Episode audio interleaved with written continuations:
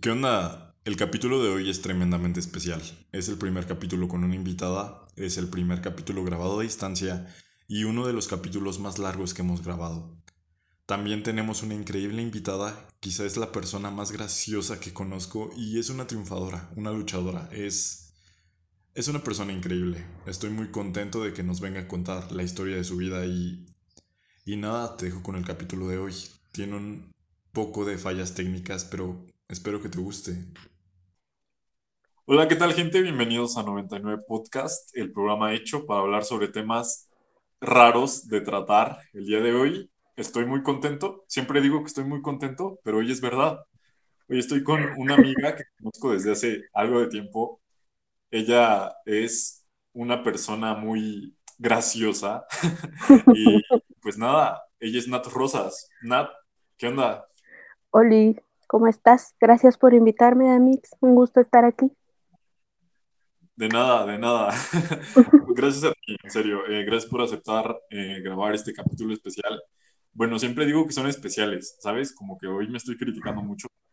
Siempre digo que estoy feliz y siempre digo que, el capítulo es especial, pero creo que hoy es, hoy es especial. Eres la primera invitada con A bueno, no sé cuál pronombre quieres que use contigo, eh, pero eres la primera. Con está bien, compadre. Así está perfecto. Y yo emocionada de ser la primera, la verdad es que estoy muy feliz también de estar aquí. Es real. Estoy muy contenta, un poquito nerviosa, pero muy feliz, la verdad. Me parece, me parece muy bien que estés aquí. En serio, te, te agradezco. Y bueno, que estés invitada hoy no es casualidad. Eh, siento que tienes un mensaje muy poderoso que dar. Estuve checando algunas de las entrevistas que te, han hecho porque esta mujer es importante, es influyente. Ah. Eh, pues la hija del presidente. no sé, ¿qué se siente que a los 23 años seas tan influyente? Por cierto, eres más grande que yo, nada más ahí lo dejo. Oye, ¿por qué andas ventilando mi edad? ¿Qué pasa? ¿Qué necesidad? Nada más, nada más. Eh, yo tengo 21, por cierto. Mira, no, lo mío queda ahí. Hasta ahí, nomás. No hay necesidad de decir cuánto. Ahí, ahí nomás, ahí nomás. 27, mucho gusto. Ok, 55. ¿Cómo supiste? Ah. Ok.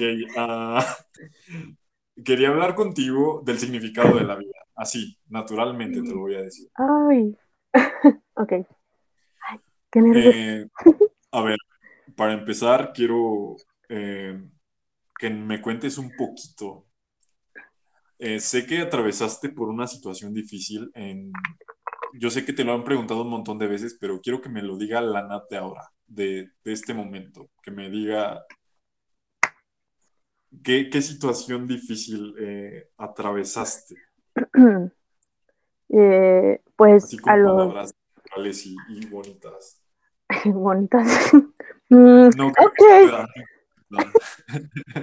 pues lo voy a intentar, la verdad es que lo iba a hacer de una forma deprimente para llorar, pero ahora que lo dices, pues mejor lo hago de una forma alegre, ¿no?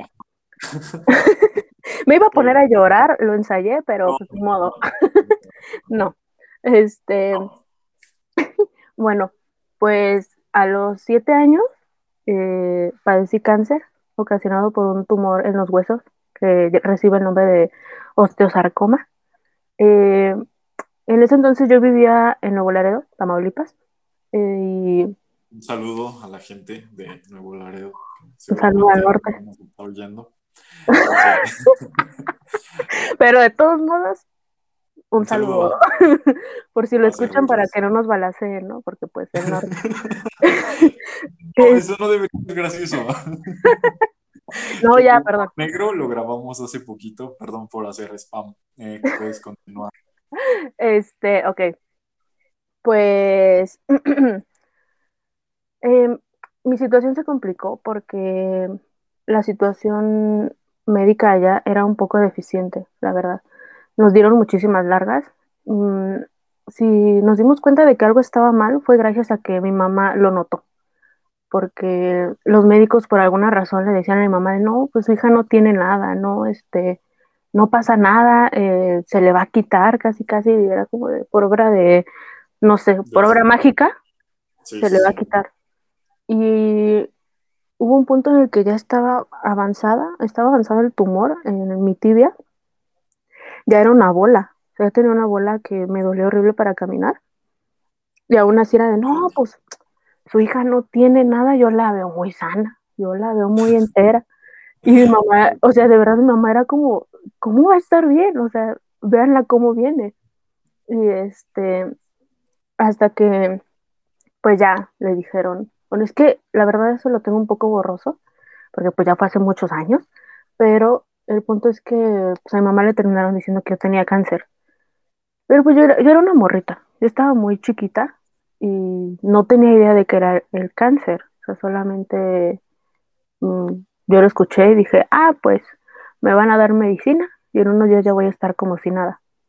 Qué, Pero... qué, bonito, perdón que te interrumpa, este, que me parece bien, bien bonito, ¿sabes? Ese nivel de, de, inocencia, ¿sabes? Cuando realmente no, no, pues desconoces estas cosas y, y, pues no sé, o sea, que tú pensaras de, bueno, me van a dar medicina, pues suena como muy alentador, ¿no? Y muy... Sí.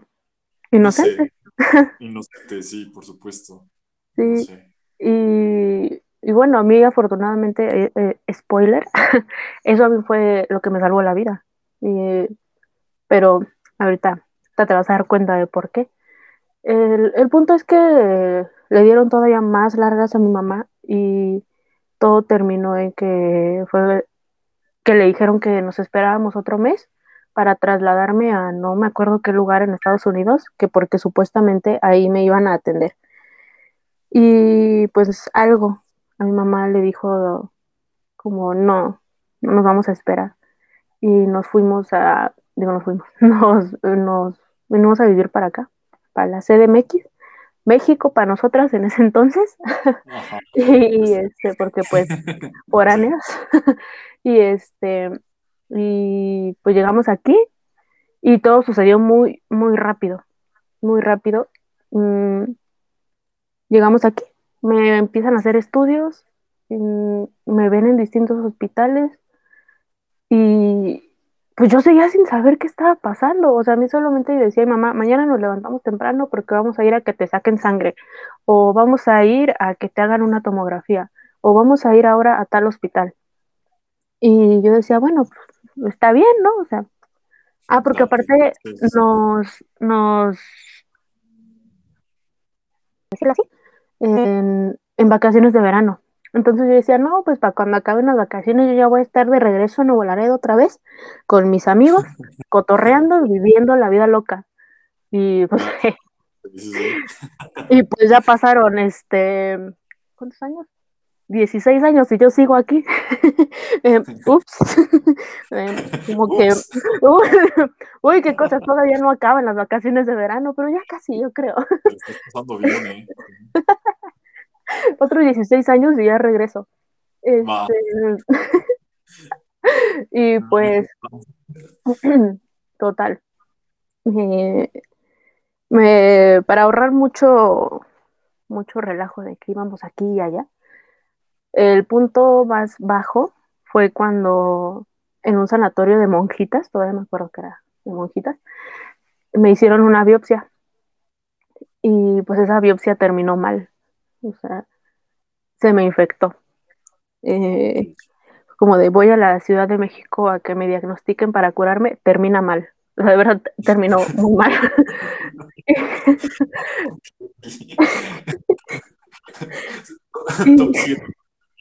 realizadas en la Ciudad de México. en sanatorios de monjitas. y, este, ok. Y pues esto no tiene mucho que me lo contó mi mamá porque yo no lo recordaba. Era una oncóloga de adultos. Y ella le dijo a mamá, ¿sabe qué señora? Pues a su hija le van a poner quimioterapia, eh, va a perder el cabello, se lo va a tener que cortar. Un mm, dato curioso, en ese entonces yo mi cabello lo tenía muy largo, yo creo que todavía por abajo de la cintura y jamás me lo habían cortado. Entonces, em, no, hubo un día, ya cuando ya tenía pus y ya, o sea, mi pierna ya estaba para echarle al bote de basura, mi mamá me dijo de que, ¿sabes qué? Pues te tenemos que cortar tu cabello. Y para mí fue como, perdón, por, y ya pues me dijo como de que pues es que se te va a caer y pues ya me explicó todo. Entonces agarraron una silla, me senté y, y pues, agarró las tijeras, me hizo una trenza. De hecho creo que esa trenza todavía la tiene, está muy pesada y es muy larga. Y, y empezó a pasarme la tijera en, pues sí, donde tenía el chongo. Eh, eh, yo en cuanto sentí el primer tijerazo dije, ¿qué está pasando? um, ¿Cómo es que llegué hasta aquí? Y creo que en ese momento mi mamá también, bueno, yo no lloré, creo que al, al, primer instante, pero mi mamá sí, en cuanto dio el primer tijerazo, mi mamá se le empezaron a salir las lágrimas. Y ya después me quitó la trenza, me la enseñó y ahí ya fue como, ¡ah, mi cabello! Ya después me pasó la máquina sí, sí, y quedé con el cabello cortitito, muy cortito. Y pues me sentí muy mal. Y después de eso, no mucho tiempo después, ya me llevaron a urgencias al hospital donde me atendieron, este, ya definitivamente. Pues mi oncóloga se caracterizaba por ser muy honesta, muy, muy honesta. Ella no te disfrazaba nada y digamos que no tenía demasiado tacto, pero no era mala persona, solo que era muy directa y por eso mismo todo el mundo le tenía miedo. Entonces, va con mi mamá, bueno, después de que me revisaron, va con mi mamá y le dice, la neta señora, su hija nomás tiene 40% de probabilidades de sobrevivir. ¿Qué hacemos? Y pues mi mamá estaba como, perdón, no, es que, es que eso es, muy bajo, o sea, dime aunque sea el 50%. La oncóloga fue como, no le puedo mentir, esas son las probabilidades que hay de que sobreviva, porque aparte no era nada más el tumor en la pierna, yo ya tenía metástasis pulmonares, o sea, yo ya estaba muy mal. Okay. Y eso también me lo recordó hace no mucho mi mamá, bueno, me lo contó, que pues ella le pedía que le diera más, más mayor porcentaje como, no, ofrézcame más, ¿no? Como, no, pues yo solo le ofrezco el 40. Y, y mi mamá le insistía, le insistía. Entonces, creo que, este, pues, no recuerdo muy bien si le, era un tratamiento experimental o algo que aplicaban muy raras veces, pero el punto es que mi mamá se quiso arriesgar y dijo, va, háganselo. Eh, de todos modos me está diciendo que no hay muchas probabilidades de que sobreviva, pues prefiero al menos intentar a dejarla morir. Y lo que hicieron conmigo fue que me ingresaron, eh, me pasaron quimioterapia y esto es, esto es algo que mi mamá siempre recuerda con mucho cariño, pero también con bastante sorpresa, porque en la tele empezaron a anunciar que que ya los niños iban a empezar a regresar a la escuela, porque cuando yo inicié oficialmente mi tratamiento fue en agosto. Y, yo vi la tele y le dije a mi mamá que me ponía muy triste no regresar a la escuela, porque otro dato curioso de mí es que yo estaba obsesionada con la escuela. Yo sí, no vivía sin la escuela, yo era muy aplicada, yo, yo protagonizaba en todos lados. yo, me encantaba, me encantaba participar en las ceremonias, era como, a ver, vamos a hacer el 15 de septiembre, ¿quién quiere participar? Y yo ya estaba parada enfrente diciendo, yo quiero hacer a Miguel Hidalgo, es más, voy a ir a sacar los pelos de Miguel Hidalgo de su tumba y me los voy a poner, se lo prometo. Y siempre metía en aprietos a mi mamá, porque siempre me comprometía, era como yo, yo hago esto, yo hago el otro. Y ya después mi mamá se enteraba y era como, ay, otra vez tú. Pero bueno, al final me apoyaba mucho y ya me salí del tema, pero el punto es que me gustaba mucho estar en la escuela, participar en okay, la escuela. Sí, sí, sí, era muy buena. okay. La amaba. y pues por eso me puso muy triste ver que ya iban a regresar y yo estaba internada. Entonces mi mamá me dijo, entonces preferirías que estuviera otro niño en tu lugar para que tú pudieras estar en la escuela. Y yo inmediatamente le dije no, porque sé que otro niño no lo soportaría, pero yo sí. ¿Por qué dije eso? no tengo idea, yo solo tenía siete años, pero pues mi mamá dice que sí le sorprendió bastante mi respuesta y pues es algo que recuerda muchísimo, muchísimo. y, y pues bueno, yo, yo seguía tomándolo de la mejor forma porque yo también pensaba, bueno, pues otros días aquí y a lo mejor el siguiente ciclo escolar ya vuelvo. y este, spoiler, Natael de siete años, no regresaste. y este, y pues ya. Después, ah, pero espérate, ahí no habíamos llegado todavía a la parte más complicada. Después de que me pusieron la quimioterapia, la psicóloga, los médicos, mi mamá, se acercaron conmigo y me dijeron, te tenemos que amputar la pierna. Ya, si queremos salvar tu vida, tenemos que hacer esto. No nos podemos arriesgar. Este, y es lo mejor para ti. Y ahí, ahí fue cuando a mí ya me cayó el 20 de que no iba a regresar rápido. Y, y fue como... Ah. Imagina esto, o sea, es como de, te dicen eso y, lo que pensaste fue, no voy a regresar a la escuela. O sea, ¿qué pasó con correr? ¿Qué pasó con, yo qué sé? O sea... Es que todo eso va incluido, todo va en el paquete. Obviamente, pero... Eh, ya te dije que yo estaba obsesionada con la escuela, no me juzgues. Se, se nota, sí, sí, sí, por supuesto. Sí, y pues te digo, ahí fue cuando dije, híjole, como que ya no se me hizo volver, ¿verdad? y, pues ya obviamente les dije que no, que uy, ahí, ahí viene todo el problema emocional, porque en, en, ese entonces la opinión que más me importaba era la de mi hermana mayor. Y yo pensaba, es que cómo me va a ver mi hermana. Mi hermana va a decir que estoy fea. No voy a poder jugar con ella. Ay, porque también nos encantaba hacer pasarelas enfrente de los espejos. Era nuestra actividad favorita. Entonces yo decía, ya no vamos a poder hacer pasarelas juntas, ya no voy a poder hacer nada. O sea, yo me veía como una masa rodante en el suelo que ya no iba a hacer nada más que sobrevivir de fotosíntesis y que ya no iba a poder hacer absolutamente nada de mi vida. Así me veía. Y pues hubo un día, que no me, la verdad te mentiría si te dijera exactamente, recuerdo, te recuerdo cuándo fue, fue, no sé si un día antes o el día de la cirugía, llevaron a mi hermana, lograron meterla al hospital, porque no podía entrar por ser menor de edad. Entonces, este, mm, lo que pasó fue que la lograron meter y ella habló conmigo y me dijo que ella me iba a seguir viendo hermosa y que ella me iba a seguir amando. Y para mí ese momento fue lo que, háganlo, ya, o sea, su opinión era la que más me importaba y ella me está diciendo que me va a seguir amando, entonces háganme ya lo que sea, no me importa. Y total que terminé accediendo y se hizo todo el papeleo. Y después viene la parte más emocionante, la cirugía. este, em, lo que recuerdo de ese día es que no me aguanté las ganas de llorar porque no me gustaba que mi mamá me viera llorar porque pues era sinónimo de que ella se pusiera triste y llorara también. Entonces me aguanté. Nos llevaron a la sala de quirófano.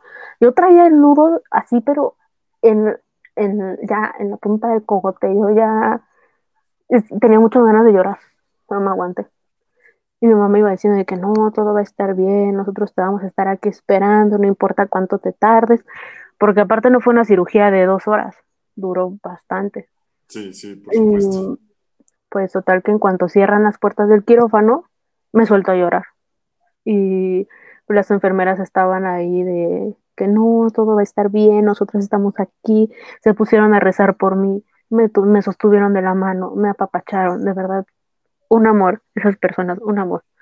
Sí. Ah, y pues ya, me meten al quirófano, me duermen, que por cierto ser anestesiado es una experiencia increíble, la recomiendo. Eh, este, ojalá que no en situaciones como la mía, pero es emocionante. es muy emocionante. Metas de vida. este, y pues bueno, salgo de la cirugía. Yo sentía que me había atropellado un camión. De verdad, yo me sentía, ay, me dolía todo. me dolía todo. Y ah, antes de la cirugía yo lo que hice fue estar moviendo mi pierna. Y movía y movía y movía y movía mi pierna y la doblaba y la estiraba porque yo pensaba, cuando me despierte ya no la voy a tener. Y entonces, cuando despierto, intento moverla y ya no puedo. Y fue una sensación muy desesperante porque pues cómo mueves algo que no tienes, ¿no? y horrible. Y ahí todavía estaba anestesiada, todavía tenía bloqueo de, creo que de la cadera, todavía no sentía demasiado, eh, pero aún así intentaba moverla y no podía. Entonces me pasó, pues, como, pues, como a Luis, ¿no? De mi pierna, por Dios, mi pierna. Yo estaba que dije, Dios mío, ¿qué, qué está pasando aquí? Y cuando me, me, me, este, me fueron a revisar las enfermeras, me preguntaron que cómo estaba, que cómo me sentía, ya me dieron juguito. Me dijeron, te vas a quedar otro ratito aquí en la sala de recuperación y después ya te llevamos con tu mamá. Mm, pasé, pasó ese rato, me sacaron y pues ahí estaba mi mamá. Pero aparte fue bastante triste porque a la hora que yo salí fue casi a la hora en la que terminaba la visita. Entonces, pues ya me pasaron a la camilla y mi mamá estuvo nada más unos minutos ahí y ya después se tuvo que ir. Y pasé la noche sola. La primera noche sin pierna, recién operada, sola. Y este, bueno, había más niños ahí en el cuarto, pero pues entiendes a qué me refiero, ¿no? No había nadie con quien yo tuviera un apego o un lazo que me sintiera en confianza para decirle que me dolía algo o lo que sea. Me volví a dormir. Y en la noche me despertó un dolor que, en serio, el más feo que he experimentado en mi vida. Yo lo que sentía era como si me estuvieran jalando la piel de, pues, del muñón. Así lo sentía. Y aparte tenía el dolor fantasma de que yo todavía sentía mi pierna y sentía, sentía que me dolía la zona donde tenía el tumor. Entonces era una combinación espantosa de dolores. Y yo empecé a gritar que me dolía, que, que me ayudaran, y estaba muy desesperada. Hasta que una señora de la limpieza, ay, señora preciosa, también espero que esté muy bien, se acercó conmigo y, me agarró la mano y me dijo algo como que, estuviera tranquila, que qué necesitaba, que le dijera. Hasta dejó su botecito con, con el trapeador porque andaba, pues sí, limpiando. Hasta lo dejó por ir a verme. Y me dijo que no, no te preocupes, ahorita le habla a la enfermera. Pues ya le hablaron a la enfermera y me pasaron más medicamento. Pero pues aquí vino la otra parte emocionante, jeje. Eh, me tuvieron dormida creo que dos días, no me acuerdo, me, tuvieron dormida durante muchas horas. Y que se yo estuve en mi viaje, no sé cuánto tiempo, porque hicieron eso para que no sintiera, obviamente. Entonces de repente me despertaba a ratos, me imagino cuando se me acababa el efecto, y tengo recuerdos muy borrosos de ver las siluetas de algunos, de algunos familiares y después de eso me volví a quedar dormida y ya no me enteraba de nada. Y pues ya después pasó un tiempo, ya no me podían poner más. Si no me recuerdo era morfina lo que me estaban poniendo. Ok. y este y ya después desperté.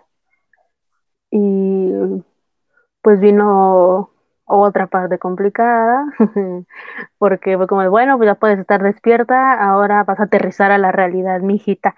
Te trajimos un espejo, te trajimos un espejo, te vas a ver en el espejo. Y, uy, no. ahí, ahí te lo juro, ahí yo todavía tenía esperanzas de la próxima semana regresar a clases. Ahí yo todavía decía, no, todavía no voy a dar más. Sí, regreso. eh, porque aparte era la segunda mitad del año, viene el performance de Navidad. Yo tengo que cantar los villancicos. y este... Ser la niña del pandero. No, el niñito, el niñito Jesús en el, no sé por qué iba a decir en el pesebre, en el pesebre, en el pesebre, este, porque aparte nací el 25 de diciembre, entonces, este... Dios plan, Dios plan. Dios plan, yo tenía que estar ahí en el performance de Navidad. Este, pero pues no. pero pues el Dios plan fue otro.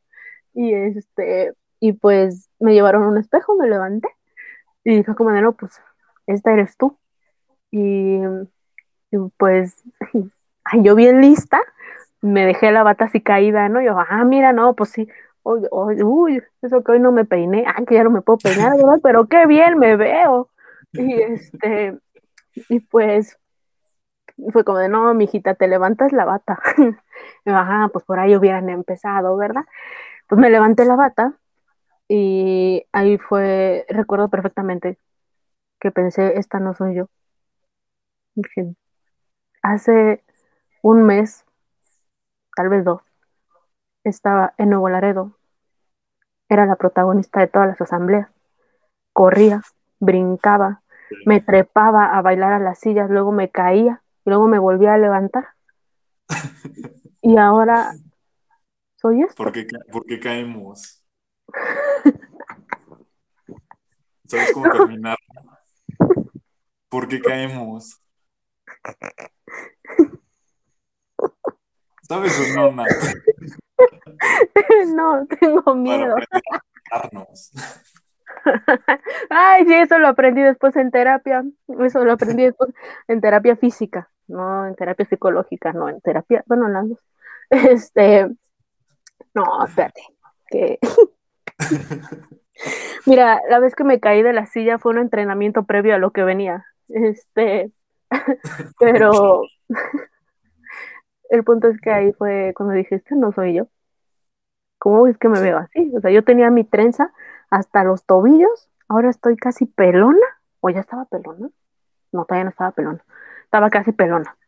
Y este, y ahí vino el otro proceso, el proceso psicológico, el te tienes que aceptar.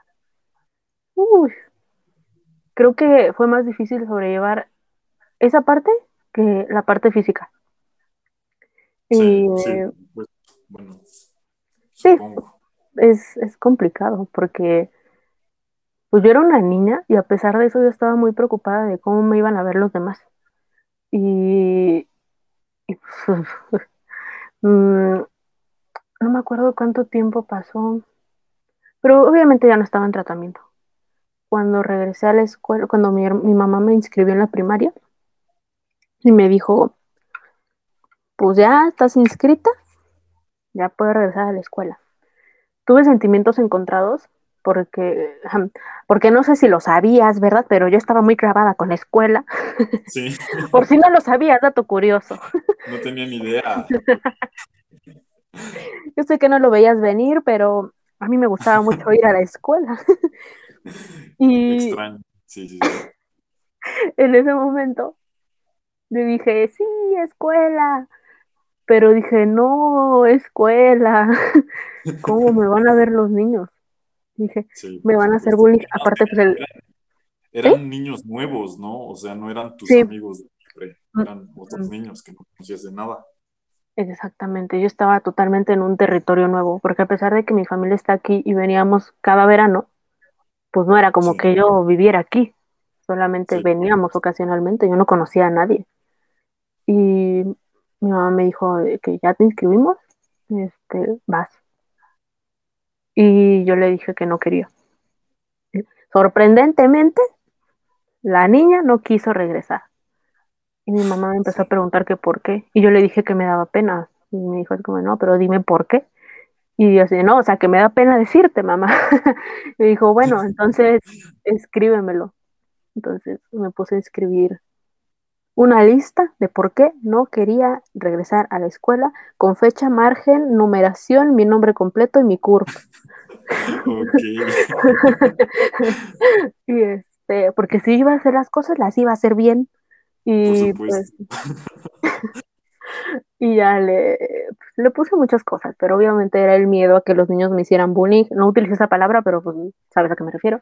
Este, Sí, por supuesto. miedo a que me molestaran, miedo a que me vieran fea, miedo a caerme, miedo a lastimarme, miedo a todo eso. Al rechazo social, principalmente. Sí, Y sí. pues mi mamá y mi, bueno, mi mamá la, la leyó, mi hermana también estuvo ahí, y entre las dos me dijeron que, que pues yo decidía, o sea, que si quería regresar, me iban a llevar, y que si no quería, lo iban a respetar. Porque esa fue otra de las cosas. Mientras estuve en tratamiento, no hubo ni un momento en el que yo ya no quisiera hacer algo, ni en el que me obligaran o que me dijeran, ah, si no vas a que, a que te pongan la quimioterapia, te corremos de la casa. O sea, jamás, jamás me metieron presión. Sí, jamás sí, me sí. metieron presión. Solamente me ponían las cosas sobre la mesa y me decían, si tú lo quieres hacer o no, es tu decisión. Tú nos vas a decir. Incluso mi mamá me dijo, si en algún momento tú ya no quieres seguir, tú dime, no pienses en mí, no pienses en tu hermana, piensa en ti, si te cansas, si te duele demasiado, si ya no, pues ya no, y te vamos a traer a casa y aquí vamos a estar contigo hasta el final. Y a pesar de que mi mamá me brindó esa salida y la dejó ahí, yo nunca quise, porque no sé si lo sabías, pero yo quería regresar a la escuela, ¿no es cierto? Este, no, Sí, es- sí. no, pero, o sea, a pesar de que me dolía muchísimo, yo jamás pensé en, en abandonarlo. Yo quería salir de ahí, yo quería, pues sí, mejorar. Y aquí es donde te digo que a mí me salvó la vida esa inocencia, porque a pesar de que ya era consciente de que todo estaba mal, yo seguía pensando en retomar mi vida. Entonces era como, ah, sí, estoy enferma ahorita y ocasionalmente vomito y de repente voy a dar a terapia intensiva. También me abrieron el pulmón, pero pues no pasa nada, todo está bien. Sí.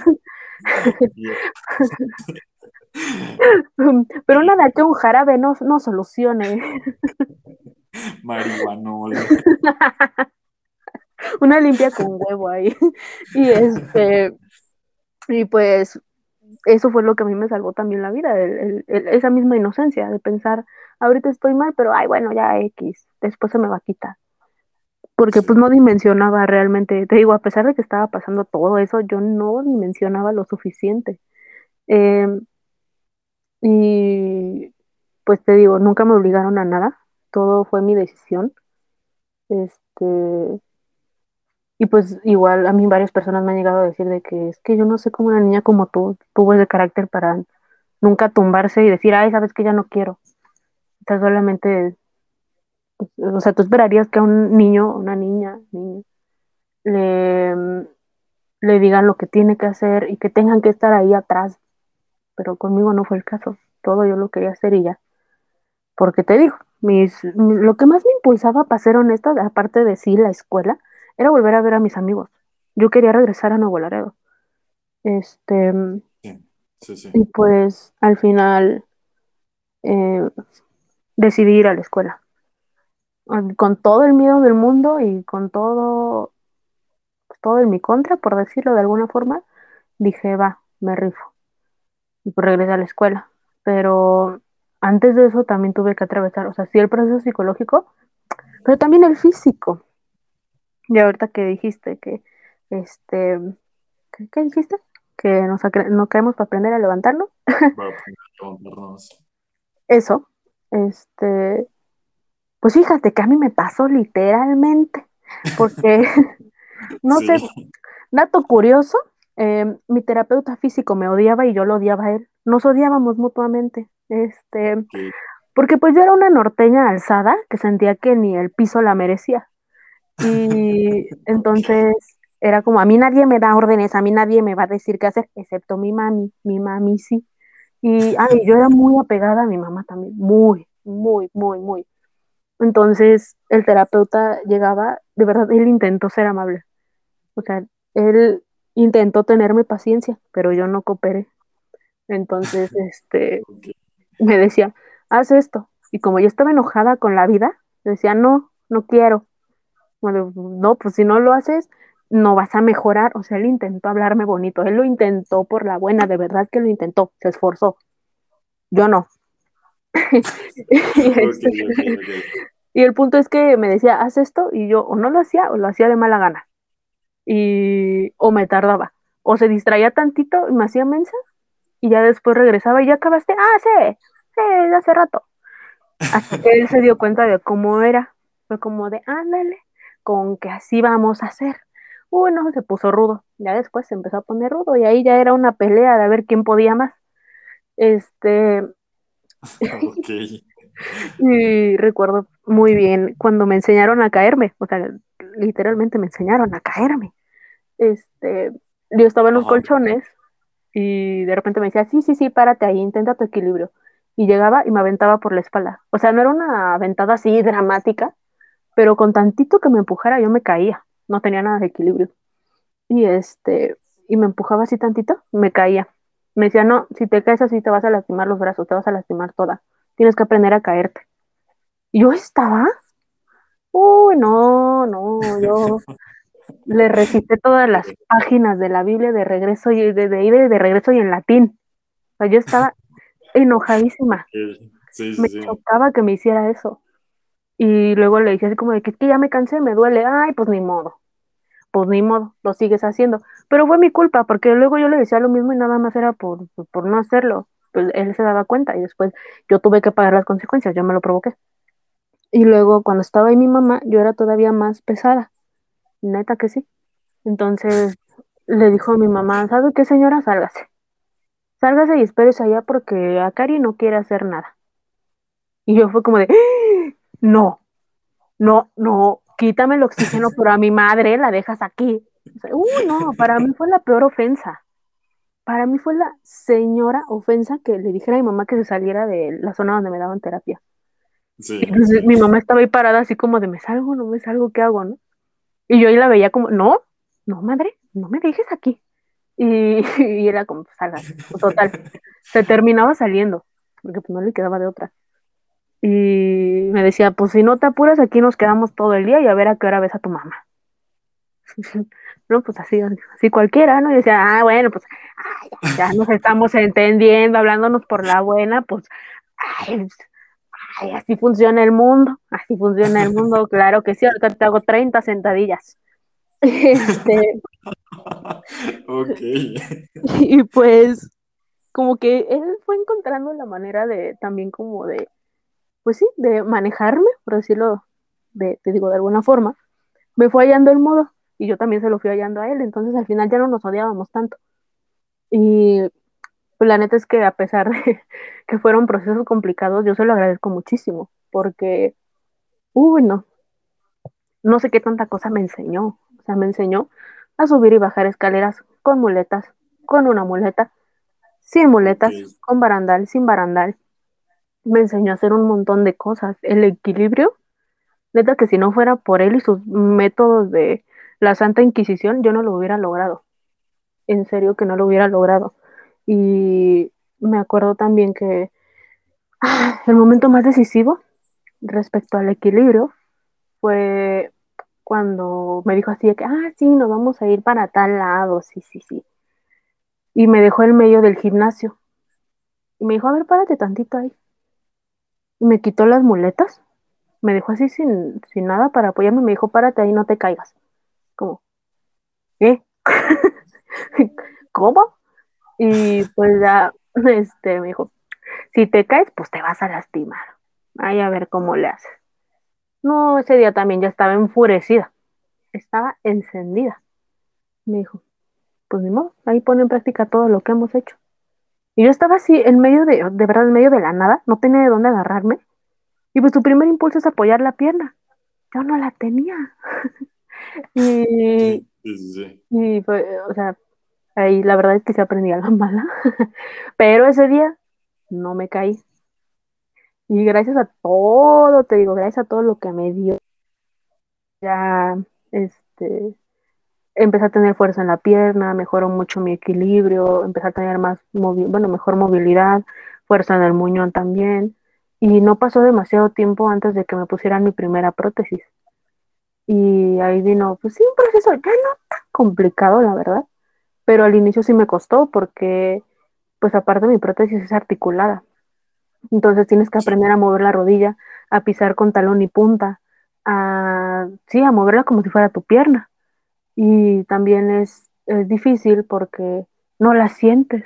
Entonces, ¿cómo controlas algo que realmente no sientes? Y Sí, sí. creo que también gracias a eso imaginarlo. supongo. mi cuerpo desarrolló inteligencia. No sé cómo explicarlo, pero es lo que se me ocurre. De, sí, mi cuerpo sabe cosas. Entonces, eh, y ya, pues, sí me costó adaptarme a la prótesis, pero tampoco así que diga, uy, ¿cuánto? No, realmente no fue tantísimo. Que sí me cansa mucho, sí. Bueno, me cansaba muchísimo. Me lastimaba porque, uy, no, también, ese es otro. Martirio el, el adaptarte a la prótesis. En, cuando recién te la hacen y que no queda la primera, híjole, sientes que se te encaja en todos lados, a veces te aprieta, te corta, te cansas muchísimo y tienen que irla modificando y modificando y modificando. A veces los ajustes de la rodilla no quedan bien, se te dobla mientras vas caminando, te caes, este, se te atora en algún lado, este, se te encaja en un hueso y tienes que ir a estar diciendo, ah, oye, ¿sabes qué? Sentí esto, ah, ok. Y entonces ahí también ellos tienen que ir viendo cómo le hacen. Y son días en los que yo de verdad duermo muy poco o me canso mucho porque, aparte, o sea, ya hablando de mi vida actual, es irse temprano al hospital y luego de ahí estar ahí, no sé, unas horas, luego de ahí para la universidad, y luego toda la tarde en la universidad, y luego de ahí de regreso a la casa para dormir unas horas, levantarse temprano y al día siguiente ir otra vez hasta que queda. Y pues es difícil, la verdad es, es muy complicado. Y te digo que pues ya cuando regresé a la escuela, no tenía prótesis, iba en silla de ruedas. Ay, no, los niños fueron un amor desde el primer día. Yo la verdad puedo decir que corrí con suerte, porque jamás me excluyeron, jamás me molestaron. Eran curiosos, sí, eran muy curiosos, me preguntaban que por qué no tenía una pierna, me preguntaban que por qué iba en silla de ruedas, que qué me había pasado, pero jamás fue como que me hicieran burla por mi discapacidad. Ok. Y al contrario. Sí, o sea, neta que los niños me incluían hasta en las actividades de educación física. Era de que, ah, sí, van a agarrar su balón y tienen que ir corriendo, lo tienen que aventar a la canasta. No, se peleaban, de verdad se peleaban, porque decían, yo la quiero llevar a ella. Entonces yo no podía correr, pero me llevaban ellos corriendo en la silla de ruedas para que aventara el balón y luego me regresaban corriendo también. O sea, los niños la pasaban bomba también conmigo. fue hermoso, fue hermoso. Se peleaban por ayudarme con mis cosas, se peleaban por llevarme en la silla, se peleaban por ir a ayudarme con X cosas. Siempre querían interactuar conmigo. Qué bonito. sí, eso me ayudó bastante. Yo la verdad es que les tengo muchísimo cariño a, a todos ellos, pero hubo otra situación que a mí me hizo sentir un poco menos tímida, porque en esa primaria había otra niña en silla de ruedas que también tenía algo en su pierna, pero ella tenía clavos. Y este, y yo veía que a ella la incluían mucho. El primer día que llegué, vi que ella la tenían formada, pues ves que se hacen las asambleas, los honores a la bandera, y ella la tenían hasta enfrente. Y los niños estaban alrededor de ella, y yo veía que la hablaban y que se reían. Y decía, bueno, pues si a ella la, la aceptaron, a mí también. Y eso me quitó un poco el miedo. Ya después, pues con mayor razón, yo me sentí en confianza porque de verdad que, ay no, todos esos niños también, un amor. Y este... Un saludo, un saludo a todos esos niños que ya no son niños. No, ya no. eh... Probablemente, si nos oigan. solamente yo... probablemente, solamente. Yo espero que sí, algunos los tengo en Facebook, así que ojalá los escuchen. Saludos, un saludo, sí, por supuesto. Saludos a todos. No me acuerdo de todos los nombres, pero saludos. eh, este, y pues te digo, esa niña, a la, uy, ella también le tomó muchísimo, nos hicimos besties, después de un tiempo nos hicimos besties, este, sacarla, uy, no, nos hicimos mejores amigas, o sea, algo precioso. Y este, y eso me ayudó mucho. Realmente en la escuela no sufrí demasiado por eso, porque te digo, la gente se peleaba por ayudarme. en la secundaria lo mismo. Igual, pues te da miedo porque a esa edad a veces, pues los adolescentes suelen ser muy crueles y suelen, suelen, ajá, son, suelen ser pesados. Pero también, no sé qué tengo que, también corrí con muchísima suerte es, desde el primer día, desde el recorrido que nos dieron para conocer la escuela, muy atentos, de que, ay, te ayudo, oye, dame la mano, te ayudo a subir las escaleras, no te vayas a caer, este, siéntate aquí, o etcétera. Ya cuando empecé a tomar clases oficialmente ahí, pues con mayor razón, o sea, ya tenía mis amigas desde el inicio, este, estuve rodeada de niñas preciosas, de verdad, preciosísimas, que ay, mi estancia ahí la hicieron muy bonita, muy, muy bonita, todo marchó muy bien. Este, y pues en la universidad igual, solo eh, ahí tuve algunos problemas a la hora de ingresar, porque pues los mismos directivos de ahí eh, pues le llegaron a hacer comentarios a mi mamá de que mejor me cambiara de carrera porque pues no iba a poder en veterinaria, de que hacen muchas prácticas, este, cargan mucho, manejan animales pesados, se van a escalar cerros, no va a poder. Y pues, hubo un punto en el que yo le dije, mamá, ¿sabes qué? Sí, me voy a cambiar de carrera. Y después dije, ¿por qué? O sea, como por a mí una bola de desconocidos me van a venir a decir que no puedo. O sea, ¿quiénes son? Eh, en la vida me han visto, mm, ¿quién se cree? Entonces, pues me aferré a ese lugar en, en veterinaria. Y claro que logré escalar cerros, sí pude, sí pude. Se me durmió la pierna, sí. Sudé también, pero pude. pero sí los escalé, también con ayuda de los de los ranchos, porque... No esperábamos menos de ti, la verdad. ¿Vale? No esperábamos menos de ti. Lo sé. guiño a la cámara imaginaria. guiño, guiño. no. Ay, humildemente, ay, humildemente. Este, no, pero también me ayudaron, me ayudaban con camionetas a, un poco a subir algunos pedazos que sí estaban muy, muy pesados, pero no, las camionetas pues, tampoco pueden llegar a la punta de una montaña, entonces era como, no, pues ya a partir de aquí ya aviéntate tú. Y este, y también con apoyo pues de mi maestra y este, y de mi pareja de ese entonces. Este, y pues ya, se logró, escalé cerros y nada me detuvo, pero pues todo esto lo logré, principalmente porque hubo un punto en el que entendí que pues que la vida no se iba a detener y que la vida se seguía moviendo y que si yo no me adaptaba a su flujo, me iba a arrastrar.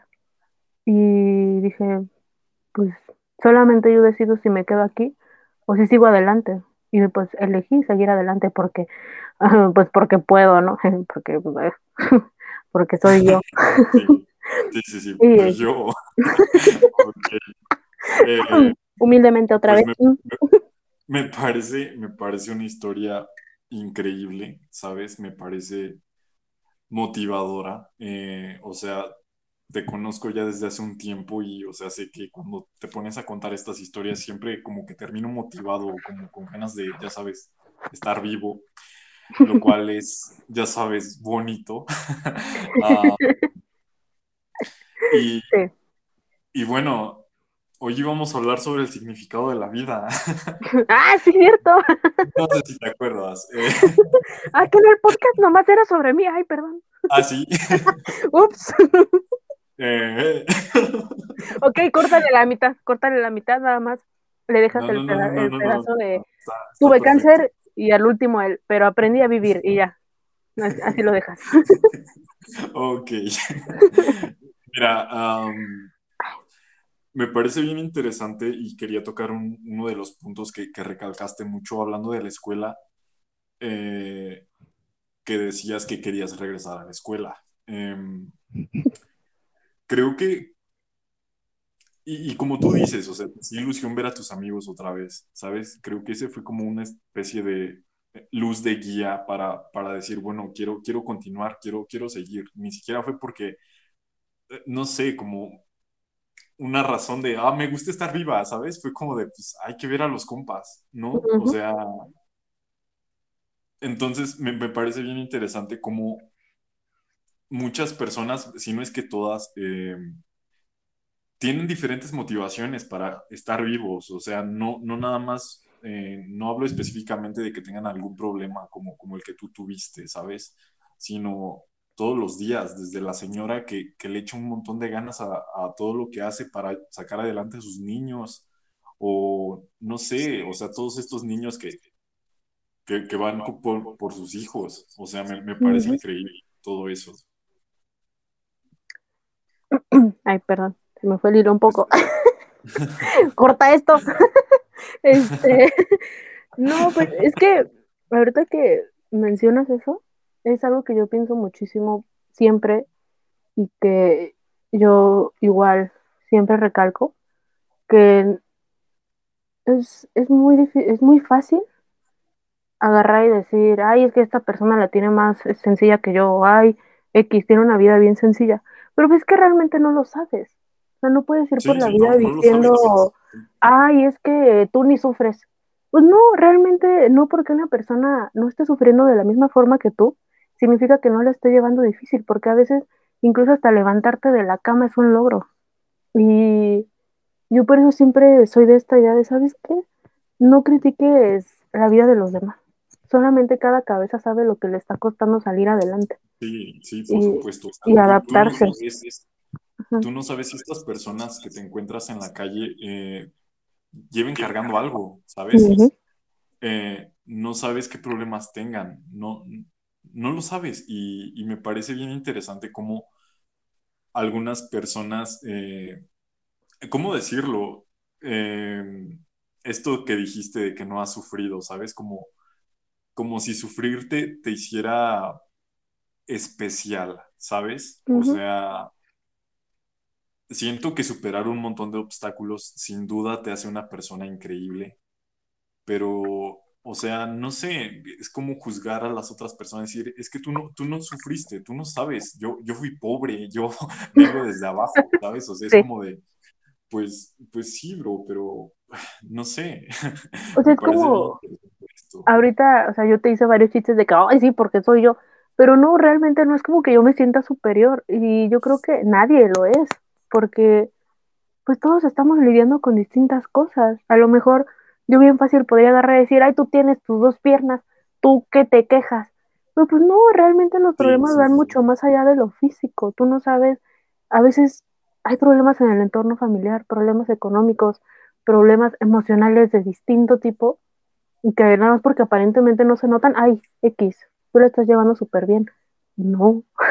y, y, eso de, ay, venir, ser este, sobreviviente de algo, no te hace más que los demás, pero tampoco te hace menos.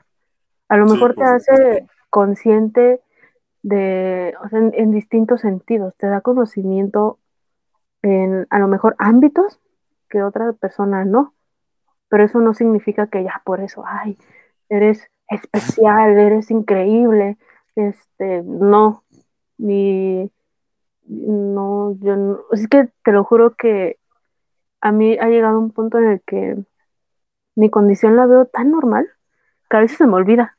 O sea, tú puedes decir, ay, ¿cómo no vas a saber que tienes una pierna? Te lo juro que de repente se me olvida que no tengo una pierna. Para mí ya es de lo más normal, como, ay, X.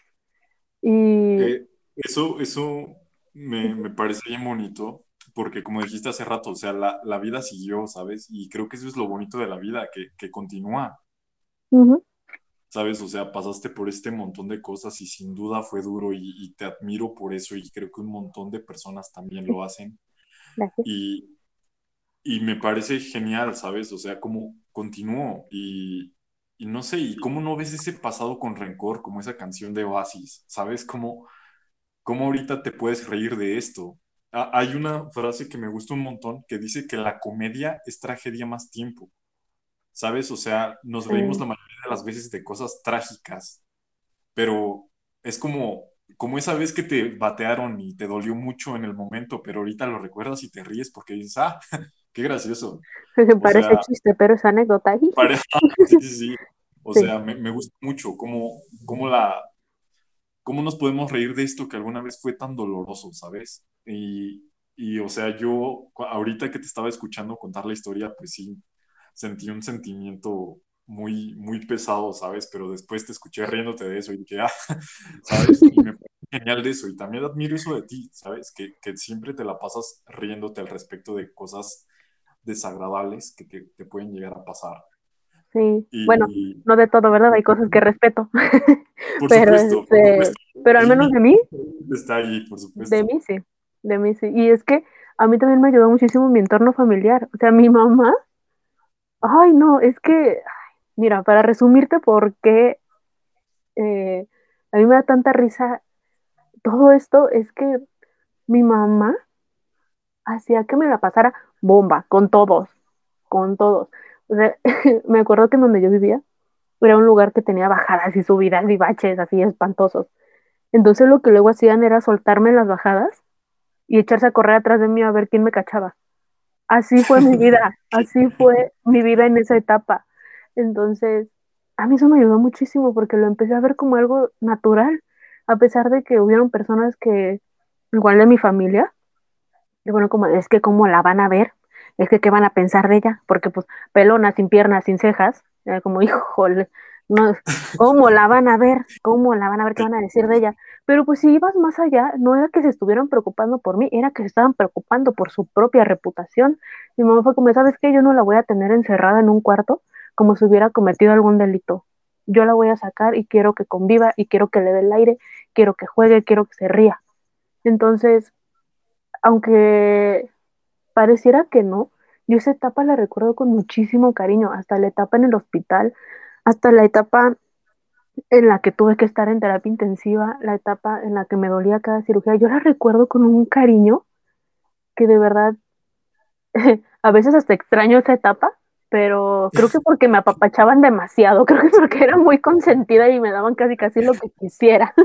Este, pero... O vi por ahí, vi por ahí que conociste a los Cumbia Kings, o sea, qué, qué privilegio. Ay, humildemente fui, también fui a, fui a un concierto cuando era niña, este, mm, no es por presumir, pero... pero es que realmente mi infancia yo puedo decir que fue hermosa, no, no puedo decir, ay, fue hermosa hasta que me enfermé, no, todo fue bello, todo, toda esa parte eh, para mí es increíble, es brillante, es resplandeciente, entonces a mí eso me ayudó muchísimo a tomar las cosas pues así, igual mi mamá que hacía chistes, uy, mi mamá y mi hermana se daban vuelo, vuelo, no, o sea, no me molestaban, porque yo también siempre he sido así, o sea, nosotras siempre nos hemos caracterizado por reírnos de todo. Entonces, era como que le empezaban y luego la otra le seguía y luego yo también y todas le metíamos de nuestra cuchara. Entonces, por eso también yo soy así, yo soy así también por eso. Entonces, 10 de 10, la verdad.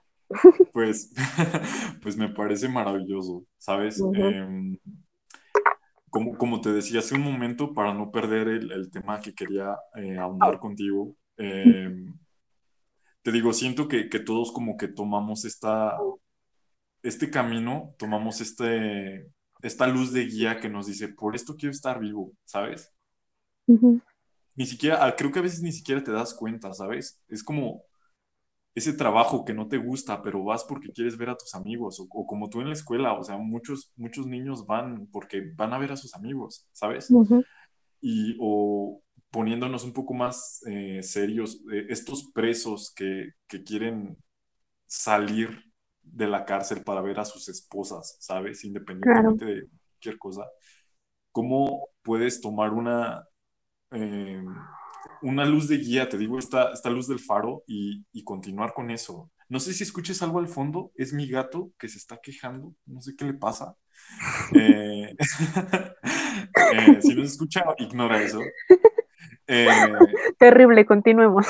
Pero terrible, continuemos. Pero, o sea, a lo que me refiero es que creo que elegimos estas cosas por las que queremos estar vivos, ¿sabes? Claro alguna vez en este, en este podcast hablamos de, de que no hay una fórmula general para, para, ser feliz y tampoco hay como un, una cosa general para, para, vivir, ¿sabes? Como de quiero vivir porque quiero hacerme rico y famoso y tener una casa gigante y todo eso. O igual quiero vivir porque, no sé, porque me gusta estar vivo, porque me gusta ver el cielo. Mira qué azul es, ¿sabes? O sea, ¿cómo puedes encontrar motivación en pequeñas cosas y a veces no te das cuenta, ¿sabes? Y creo que cuando te pones a pensar mucho en qué estoy haciendo y por qué, por qué hago esto y por qué hago esto, por qué trabajo, porque necesito dinero, por qué necesito dinero para comprar cosas, para qué quiero esas cosas. Empiezas a como deconstruir toda esta, esta cosa que te, que, redundando, que te construyes y, y no sé, creo que cuando te empiezas a analizar mucho eso, es cuando te puedes poner triste, ¿sabes? Pero creo que la felicidad genuinamente está en las pequeñas cosas. Y ahí, la verdad que mencionas eso y que pones todos esos ejemplos, hubo un punto de quiebre que yo tuve hace dos años en los que yo de verdad ya me sentía muy mal. Y algo que pasó en mi vida en ese entonces fue que adoptamos un perro. Y, y yo decía, es que pues ahora necesita mi atención, porque prácticamente es mío. Entonces, como, tengo que ponerle atención. ¿Quién va a jugar con él? ¿Quién lo va a Sí, cuidar cuando se enferme? sí, sí, sí. Pues ahora es, ese es el impulso. El, no, pues es que si no estoy yo, yo sé que lo van a ver, pero a lo mejor, pues, ¿quién se va a desvelar con él si está malito?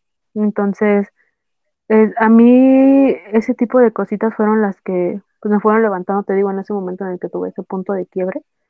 Y, y sí, te puedo decir que, que llega un punto en el que te pones a sobrepensar y, y dices, te das cuenta más bien de que has estado viviendo en automático. Como, ok, ¿por qué Sí, sí, sí. ¿Por qué hice esto? ¿Por qué estoy estudiando esta carrera?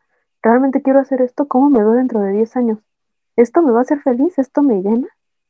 Y, y, Por y cierto, como bien dices, sí te pones triste, pero también te alienta a buscar aquello que te hace feliz. Y a lo Ajá, sí. mejor no necesariamente el, ay, quiero un carro del año, o bueno, quién sabe, ¿no? Cada quien su concepto de felicidad. Sí, cada quien, por supuesto. Pero ahí es donde sí, a lo mejor te da un bajón espantoso. te- te- sí, y te pones a reconsiderar el camino que estás tomando, ¿sabes? O sea, creo que a veces puedes llegar hasta sentir que te traicionas a ti mismo. Por ejemplo, yo quería ser un guitarrista de una banda de rock, ¿sabes? Y ujú, ahorita, pues, soy el vato de los podcasts. Entonces es como de, ¿cuándo cambió la dirección? Pero cambió y genuinamente no, no estoy arrepentido de eso, ¿sabes? Y creo que encuentras estas motivaciones en estas cosas. Me gusta hacer esto y, y quiero continuar haciéndolo, ¿no? O Sí, sea, hablábamos eh, en uno de los podcasts que algunas personas están viviendo sus vidas, pero otras nada más están esperando a morir y ni siquiera lo saben, ¿sabes? claro, Solamente viven en automático, como tú bien dijiste, y, y cuando creo que cuando dejas de ambicionar cosas, cuando dejas de tener esa hambre por querer hacer mucho, es cuando se muere tu espíritu y creo que esa es la peor muerte de todas. claro. Eh, o sea, no sé, ya, ya lo vamos ahí, que no importa qué edad tengas, o sea, si, si puedes volver a empezar, empieza, Sí, porque, no sé, y, quizá algún día no te puedas mover y, y no sé. y eso hace unos días yo lo estaba platicando con una amiga porque me di cuenta de que yo no era la única que estaba en crisis por mi carrera. Y entonces ella me empezó a contar pues muchas cosas de las que se dio cuenta ahorita que pues ya está a punto de acabar. Yo también ya estaría a punto de acabar, pero pues me atrasé por la pandemia y por problemas emocionales. Y este, y, pero ella no, o sea, ella ya va en, ya va a pasar a octavo y ya está a punto de acabar. Entonces ella me contaba, es que yo elegí veterinaria porque, por el dinero. Y dice, pero yo quería estudiar biología. A mí me llena biología, yo sé que a mí eso es lo que me hace feliz, pero me dejé llevar, me dejé llevar por el, te vas a morir de hambre. Ay, ahí no vas a encontrar trabajo. Ay, no, es que no vas a tener una buena estabilidad económica. Y entonces yo le dije que me había pasado algo similar Y, pero lo que ella me dijo fue, ¿sabes qué? Voy a acabar la carrera, porque ya no me falta mucho y quiero aprovechar los conocimientos, pero en cuanto termine, me quiero ir a, a otro estado y quiero estudiar biología marina. Y este, porque sé que es lo que me llena. Me encanta el mar, me encanta el agua, me llena. Y yo dije, wow, qué bonito, ¿no? Y también yo le empecé a platicar, pues, cosas mías, de que yo también empecé a dudar si quería ejercer en la carrera. Y, y está también este miedo de que Está bien, voy a verme la necesidad de mm, revelar mi, mi edad, pero, o sea, estoy, estoy atravesando la plena crisis de los 20, de que siento que ya tengo 95 años, ya no hice nada con mi vida, ya no pude vivir, ya ni modo, ya me hundí. Y, sí, sí, pero también llegó un punto en el que dije, ¿por qué no? Yo el sueño que tenía de niña lo abandoné precisamente porque perdí una pierna. Y dije, no, ya no voy a poder, definitivamente no. Y después dije, ¿por qué no? A lo mejor, sí, a lo mejor no, lo, no se va a poder hacer de manera convencional, pero puedo encontrar mi propia forma. Puedo, eh, pues sí, redescubrir mis límites, puedo redefinirlos, puedo salir de mi zona de confort e ir por aquello que quiero y que yo sé que me haría feliz. Y digo, ¿por qué no? O sea, digo, eh, ahorita que he tenido bastante tiempo libre para pensar en eso, Sí, me empecé a cuestionar, ¿y por qué no lo estoy haciendo? Y, y, en, y en esa, en, en, en la frase que mencionaste de que hay gente que solo está esperando morir, es como, creo que yo estoy en ese lugar. No estoy haciendo nada por, por alcanzar aquello que quiero. ¿Y por qué no? Y, Sí, sí, sí. y, te, y te digo, o sea, yo empecé a pensar, empecé a recapitular todo, toda mi vida. Como, a ver, a los siete años tuve cáncer, experimenté dolores espantosos y ni eso me detuvo. A pesar de, de, de que todo estaba en mi contra y de que realmente no se sabía ni siquiera si iba a sobrevivir, yo me seguía levantando, yo seguía yendo a que me pusieran quimioterapia, eh, me seguía recuperando pues, de las cirugías, seguía yendo a terapia física, seguí yendo a la escuela. Digo, pude con eso y ahorita lo que me está deteniendo es, híjole, ya tengo 23 años, no, pues ya, ya, ya no viví. Sí, sí, sí, Como, sí. ¿por qué? Y, o sea, es, ok, sí, yo sé que tengo limitaciones, yo sé que soy una persona discapacitada, pero ¿por qué no buscar una manera de hacerlo, de decir, va, me aviento a mi forma, pero lo hago, sí, lo hago por- porque no me quiero quedar con ese, ¿qué hubiera pasado si? Y a lo mejor si lo intento y no sale o veo que mi camino es por otro lado, bueno, al menos no me quedé con la cosquilla, al menos lo intenté. A lo mejor eso me ayuda a encontrar mi verdadero camino. sí, sí, creo que tiene un valor eso, ¿sabes? O sea, el, bueno, me, me morí en la raya, ¿sabes? O sea, intenté hacerlo, no, no me quedé nada más como un, como un pensamiento, nada más de, y si lo hubiera hecho, y, y, y creo que está, está genial, ¿sabes? sí, Em, y creo que ese es, creo que el- ese es el peor sentimiento, el que hubiera pasado si. Porque sí, realmente nunca lo vas a sí, saber. A lo mejor te, te pudo haber ido bien, a lo mejor no, pero realmente no lo sabes. Y probablemente nunca te vas a quitar esa duda. Por eso es mejor hacerlo y ya. Y más si, pues esto se va a escuchar muy cursi, pero más si tu corazón te está diciendo que es para allá. O sea, yo ahorita de lo que he estado haciendo, no sabes lo feliz que me he sentido. Veterinaria ha sido una carrera que me ha dado momentos muy bonitos, pero creo que nunca me sentí así como me siento ahora, que siento que soy hasta más yo. Y el día, te, digo, el día que estaba platicando con mi amiga, salió este tema de, es que no sé en qué momento me perdí. Yo siento que ahorita estoy haciendo cosas por compromiso, siento que ya no soy yo, siento que perdí mucha luz, que me apagué, que, que sí, o sea, que dejé de ser tan radiante como era antes cuando hacía lo que me gustaba. Y ahora simplemente ya no me hallo. Y ahí viene otra crisis, que es como, ¿en qué momento me perdí? ¿En qué momento empecé a hacer cosas por compromiso?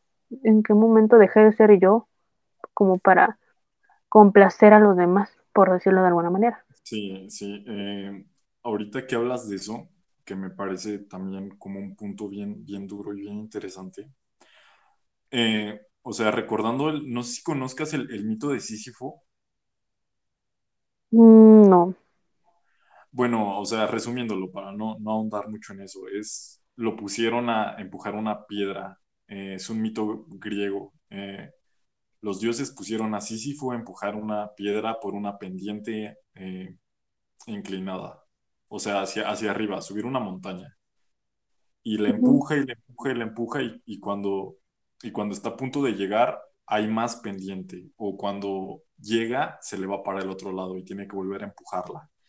Eh, ese castigo se lo pusieron porque no hay peor castigo para, para una persona que el trabajo sin propósito, ¿sabes? Eh, hacer las cosas y que no tenga ningún fin, o sea, como, como hablábamos de estas personas que viven en automático, o sea, realmente creo que eso mata el espíritu horriblemente de esto que estoy haciendo no me llena, esto que, que estoy haciendo realmente nada más lo hago porque hay que hacerlo y, y no estoy haciendo lo que, lo que me hace feliz, ¿sabes? Eh, como dices tú, creo que es fácil que, que te pierdas, ¿sabes? sí. pero creo que cuando te detienes un momento y, y miras todos estos hechos, eh, es cuando te dices a ti mismo, oye, es por aquí, es por aquí, eh, y puedes equivocar, o sea, la vida es como el tango, sigue bailando, si te equivocas, continúa, ¿sabes? Empieza otra vez.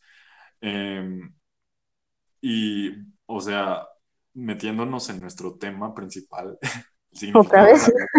que no vamos a responder hoy porque no hay, no creo que haya manera de responderlo. Todos nos, todas nuestras, todo lo que nosotros pensamos son, son nuestras respuestas, son nuestras verdades. Tu verdad es tan válida como la mía, ¿sabes? Creo que eso nos ayuda a vivir.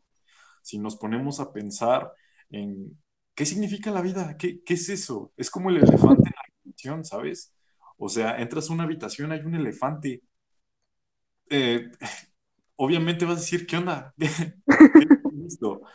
Pero creo que, creo que a veces es mejor ignorarlo, ¿sabes? Sabes que el elefante está ahí, el elefante es esta pregunta de ¿por qué estoy vivo?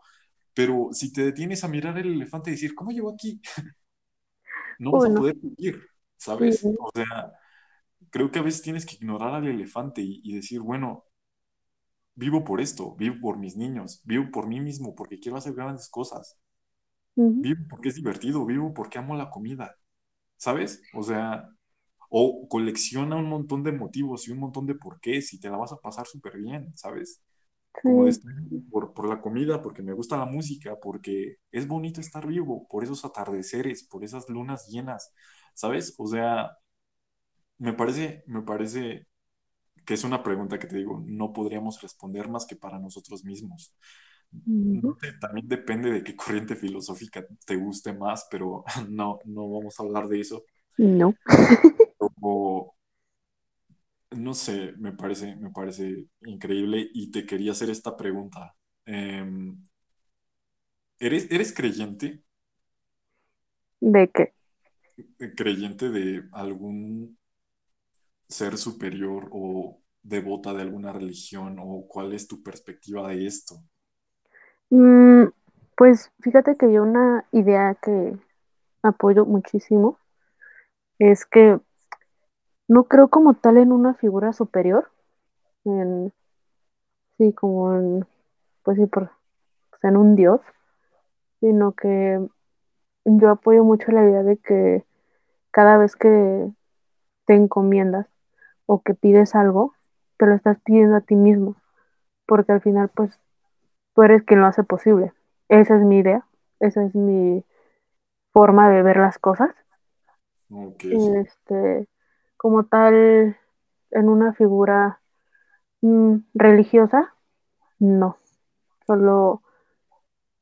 Em, es que siento que se va a escuchar muy, muy eh, dramático, muy, muy, ay, tú. Pero yo lo que más creo es en mí, porque he visto todo lo que he hecho, todo lo que he aguantado y todo lo que me ha costado llegar hasta donde estoy ahorita. Entonces... Hay, una canción que se llama God eh, de John Lennon, que habla de eso, de no creo en, y menciona un montón de figuras eh, de religiones y, y cosas así. Y al final dice, yo solamente creo en mí y, creo que es una postura bien válida, ¿sabes? Eh, me, parece, me parece muy, muy bien. Em, te lo pregunto porque, o sea, creo que obviamente después de pasar por todas estas cosas, eh, creo que a veces siento que puedes necesitar ayuda, ¿no? O sea, creo que puede llegar a haber momentos difíciles donde digas, cielos, ¿qué, qué hago ahora? Em, y creo que ahí es donde muchas personas encuentran su fe, ¿sabes? claro. Estas personas que se vuelven cristianas o, de cualquier religión después de pasar un pésimo momento, ¿sabes? Y está bien y está válido, o sea, no es una crítica, sino... No, es que, es que es justo lo que mencionabas hace unos momentos de que cada quien tiene su concepto de felicidad. Entonces, solo cada persona sabe qué le reconforta, en dónde encuentra esa paz o esa motivación para seguir adelante y es perfectamente válido porque, pues igual como tú lo mencionabas hace ratito, cada cabeza es un mundo. cada quien sabe cuáles son sus motivaciones, cada quien sabe por qué se sigue levantando, entonces es válido. sí, o sea, tu verdad es vida como, como la mía, ¿sabes? Y te digo, encontramos las respuestas que nos dan paz, ¿sabes? O sea, si una persona le, le, hace bien acercarse a Dios, está bien. O sea, realmente al final, al final del día, ¿qué importa? Si lo supieras, si supieras qué es Dios o, o, lo que sea sobre Dios, al final, ¿qué importa? ¿Sabes? Solo serías una persona que sabe demasiado. Pero, no sé, tu vida continuaría. Claro. No, no sé, me parece bien interesante cómo, cómo todo esto se, se liga, ¿sabes? De, nuestras motivaciones y, cómo nos acercamos a, Dios por, por, ciertas motivaciones. Sí. Eh, no sé. Pues, fíjate que yo eh, cuando estaba en, al a inicios de mi tratamiento, ya era católica. Yo creía mucho en, pues sí, en la religión. Y, este, y me encomendaba y, y porque era algo que me daba paz. Pero pues hubo una experiencia bastante triste que a mí me hizo pues sí, dejar de creer en, esa figura porque falleció mi, abuelita paterna. Y, yo recordaba muchísimo que mi mamá me decía que le pidiera a Dios y que pues lo que le pidiera iba a pasar. Pero pues yo era una niña, entonces yo lo veía así como, wow, si le pido esto, lo, va a hacer, lo, va a hacer suceder. Si yo le pido que mi abuelita sea inmortal, va a ser inmortal. La, pues era una niña. y este, y yo le pedía muchísimo que la sanara, que estuviera bien, y falleció. Entonces en ese momento yo, o sea, era una niña, pero aún así me dolió muchísimo la muerte de mi abuelita paterna. Y ahí fue cuando, pues sí, o sea, yo sé que parece increíble porque estaba muy chiquita, pero yo me empecé a cuestionar eso. Y, y después de que yo me alejé de, de la religión, eh, me di cuenta de que yo encontraba mi paz en otras cosas. Encontraba mi paz en mi mamá, en mi hermana, a veces en mí, en, jugar con, mis amigas, este, en comer, en ver la tele. Entonces, a mí eso era lo que me mantenía el movimiento después de lo que pasó con mi abuelita paterna. Eso fue lo que ocurrió conmigo. Sí, sí, sí. sí. Em, como, como tú dices, o sea, te daban paz estas pequeñas cosas y siento que que si de alguna manera podemos decirlo, creo que sí, Dios está en esas cosas chiquitas, ¿sabes? En, la felicidad de, las personas, o sea, ¿escuchas eso? Sí. Lo vamos a dejar. hay, que, hay que cantar una canción en lo que... Eh, ¿Has oído esa de... Ah, rico, rico. Échate la de lamento boliviano. no. bueno, la de Te quiero de hombres G, échate. Ah, papá, papá. No, ya, a ver. No, ah, Dios plan. Dios plan. Ok, lo que iba a decir. ¿Qué iba a decir? Eh, sí, o sea, te digo, creo que, creo que ahí está Dios, ¿no? En las cosas pequeñitas, en los momentos en que te sientes genial por estar vivo, ¿sabes? O sea, de me la pasé muy bien hoy, qué gran día fue, como esa canción, hoy fue un gran día. si lo ubicas. Mm, me suena, pero no estoy muy segura, la verdad. Es en inglés, es de Ice Coop. Eh, no sé qué les pasa a los perros, estuvieron como una hora y media callados y ahorita se les ocurrió ladrar. que nos pongamos a ladrar, dice. No sé si voy a cortar esto, pero si no lo corto, ¿qué onda? Sí, sí lo voy a cortar. ¡Qué rayos! Ah. Mm, creo que está grabando algo, me parece un momento excelente para ponerme a ladrar. A ladrar. Ah, mira, ya va a cerrar sus conclusiones, ya vamos a ladrar. ok. Ah. Es de los camotes, de los tamales. Pasó hace rato, pasó hace rato. ¿En serio? Como a las 7, 8, entonces pues ya. Ok, creo que ya. Eh, creo que... de los tamales. Ay, como que hoy me dan ganas de volver a pasar por ahí de las 11. Voy a pasar a las 11, casi a las 12. A un tamal de madrugada. Sí, sí, sí. ok, ya. Ya, ya. Para, para concluir todo esto. Creo, bueno, no sé, aún no logro definir mi relación con Dios. No sé ni siquiera si soy creyente o no. Sé que me gustaría creer a veces, ¿sabes? Claro. En momentos de necesidad sigo diciendo, Dios mío. Entonces, pues, siento que... Es que no sé, siento que si existe Dios, realmente no creo que Él importe si, si yo creo en Él, ¿sabes? O sea, veo a Dios como, si es que es un creador, es como de, ah, te creo, te creo. y ya, haz lo que quieras, eres libre. Sí. Eh, y la Biblia, o sea, estoy hablando de, de, este Dios. Eh, ¿cuál, ¿Cuál es el, la palabra? Eh, mm, ¿No te refieres a la religión o a qué? O sea, sí, o sea, el, Dios del catolicismo. ¿El Dios católico? Eh, o sea, y siento que la Biblia puede ser una buena receta de vida, ¿sabes? O sea, te habla de cosas buenas que, puedes hacer en tu vida y está bien cool. Obviamente tiene cosas como genocidios y cosas horribles, pero igual hay que saltarnos esa parte. pero omitiendo eso, es un buen libro. Qué bonito libro, Segundo Testamento, hermoso. Entonces, pues, el final sí está feo, ¿eh? O sea, yo lo cambiaría. Ojo ahí. Eh, spoiler. me gusta, spoiler, o sea, spoilers.